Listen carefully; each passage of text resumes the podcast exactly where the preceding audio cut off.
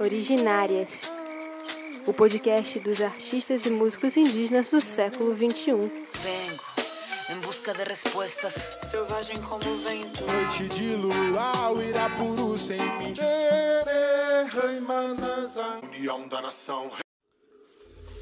Uehe, Setsofulnio, Itlun Rosaton Kiake, Yafin Ketasato, Joseio de Teti, Nekakitane Rosato, Yakiaste olhar, Etcho Kakseheman, Ochai tua fiki Jokaristi, E Jadualha Ionkia.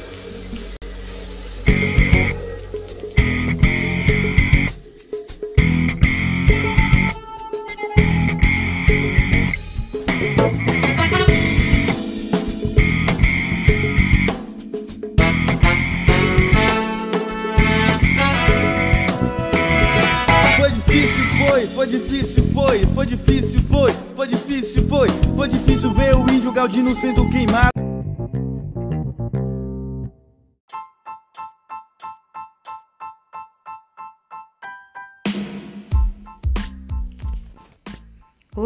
Eu sou Renata Machado do Pinambá e estamos de volta com o podcast Originárias. Estamos voltando depois de um longo período e nesse momento tão difícil que o mundo né, está vivendo com essa pandemia, queremos que os artistas e músicos possam aquecer aí os corações e também inspirar a todos com sua arte.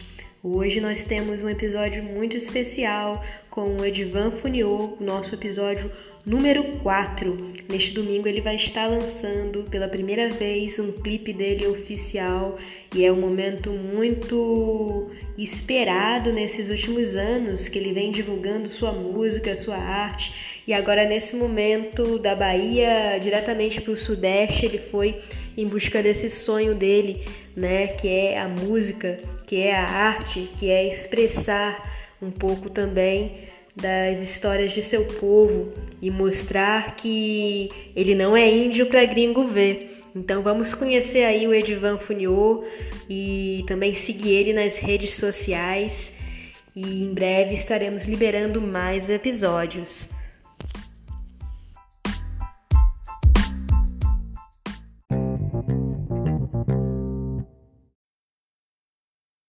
Um indígena nordestino de pele preta, cantor e compositor de música em pop rock, morando atualmente em São Paulo para viver uma aventura que nem sabe onde vai dar, mas que a sede de viver e experienciar a vida conforta teu coração que já grita para sua terra voltar. Cheio de novidade para contar pros parentes que na aldeia escolheu ficar, mandando fumaça do cachimbo para proteger nós que anda no meio do mundo tentando entender bem fundo essa vida de Ochaituá.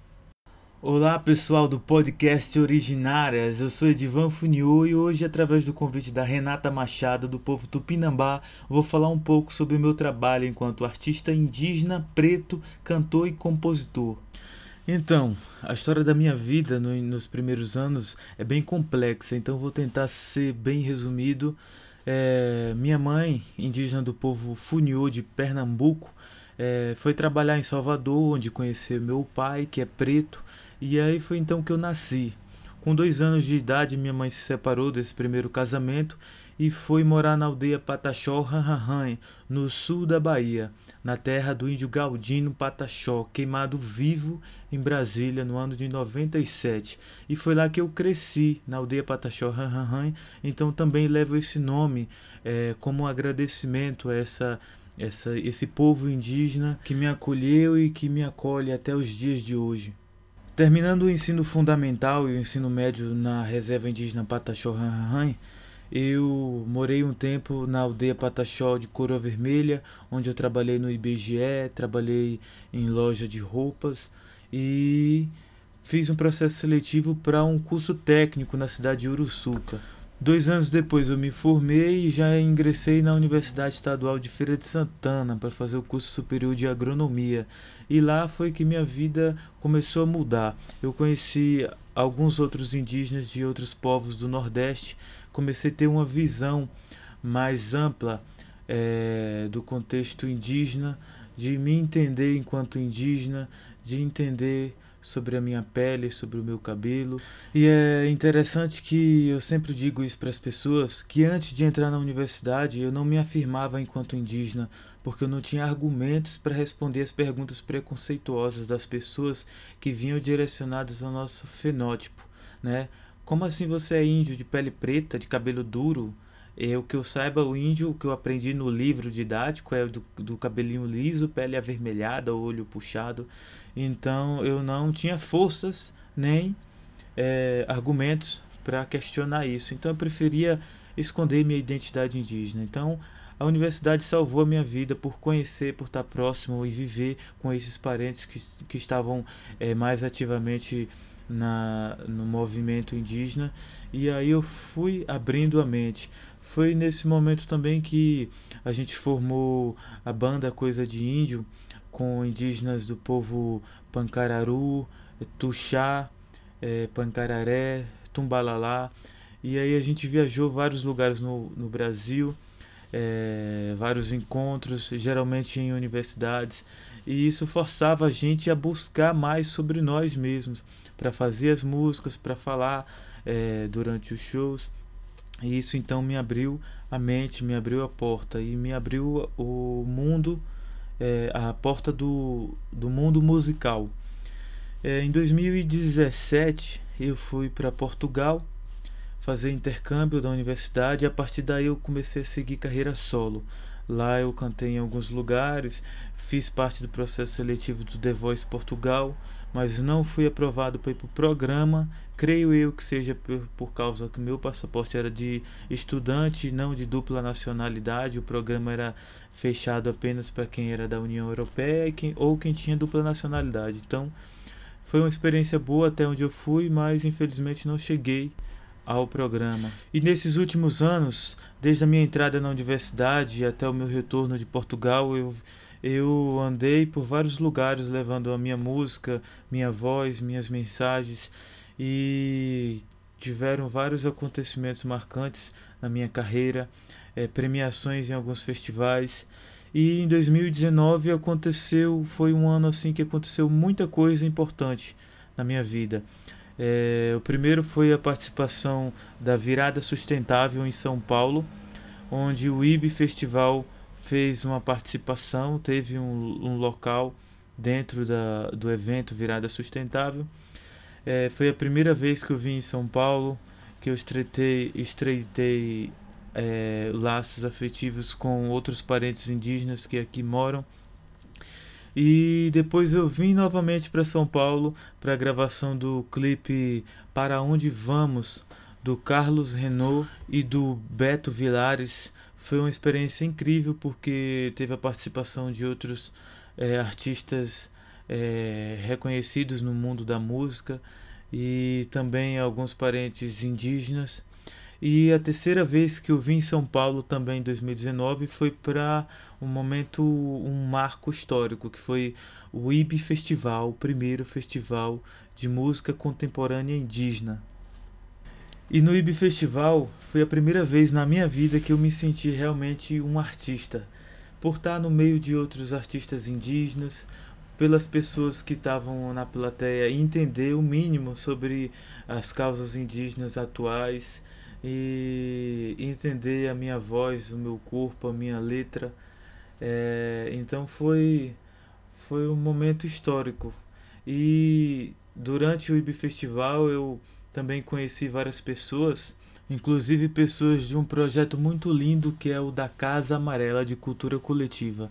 A Casa Amarela abrigou vários parentes indígenas durante o, o período do IB Festival e foi nesse momento que eu conheci a Casa Amarela, conheci o espaço, as pessoas, me apaixonei, apareceu é, a oportunidade de vir para São Paulo e juntando os pontos, enfim, hoje eu vivo na Casa Amarela, juntamente com essas pessoas maravilhosas que eu conheci.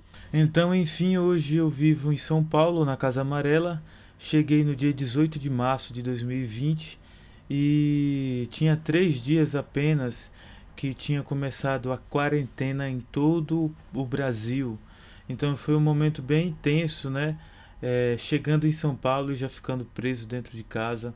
E como as pessoas da Casa Amarela também estavam sem trabalhar, sem levar seus projetos para frente, nós decidimos é, criar um projeto para a gravação do meu primeiro EP.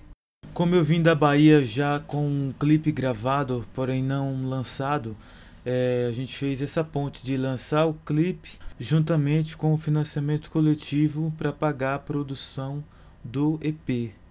Nossa, é, muita coisa aconteceu nesses últimos três meses que eu vivo em São Paulo, né? As pessoas da Casa Amarela são bem afetivas, bem carinhosas, são seres humanos que é, abençoados e nessa construção junto desse projeto do EP a gente trouxe mais parentes para a luta, né? Para fortalecer as ações da aldeia Jaraguá, dos Guarani aqui de São Paulo, a gente convidou os Guardiões da Floresta para colar com a gente, onde a gente vai direcionar 20% do, do valor arrecadado através do financiamento para ações de fortalecimento da aldeia, né? E também é, outros parentes indígenas, artistas, para a formação de uma coletânea onde vai ser oferecida como recompensa dentro do financiamento coletivo. Enfim, apesar do momento de quarentena, eu estou bem realizado nesse momento da vida por estar tá lançando meu primeiro clipe, por estar tá criando meu primeiro EP juntamente com essas pessoas maravilhosas da Casa Amarela e fortalecendo a luta no Jaraguá, fortalecendo outros artistas indígenas. E eu não sei bem como vai ser os próximos meses, né? Daqui para o final de, do ano, é, como vai ser minha moradia em São Paulo, mas eu estou bem otimista. É, a gente está fortalecendo aí com a Rádio Yandê, a primeira rádio indígena web, é, para trazer novos projetos para a, a ocupação dos artistas indígenas no cenário musical brasileiro. Enfim, com a união dos nossos parentes indígenas e outros amigos que fortalecem a causa, eu me sinto confortável e confiante para os próximos anos para enfrentar um palco, levar a identidade indígena, enfrentar o preconceito em relação a estereótipo indígena. E é isso, estamos aí para aprender, para ensinar, para levar a voz dos povos indígenas, levar a mensagem e resistir, viver, levar arte. E logo em breve tem lançamento do clipe Não Sou Índio para Gringo ver, juntamente com financiamento coletivo. Peço que quem puder contribuir nos ajude, ajude os povos indígenas a ocupar o cenário musical brasileiro. E quem quiser saber mais sobre o meu trabalho pode me procurar lá nas redes sociais, arroba Edivanfunhu. Quero agradecer aqui ao podcast Originárias e mandar um beijão para Renata Tupinambá. Muito obrigado, Renata. Vou finalizar com um pedacinho da música Não Sou Índio para Gringo Ver, que eu vou lançar o clipe logo mais. Beijão! Olha esse índio vestido, uma roupa social, com óculos de grau Olha esse outro de tênis caminhando em nossa direção. Funcionários de circo devem ser palhaços esses cidadãos. Cambada de delinquentes querendo burlar a legislação.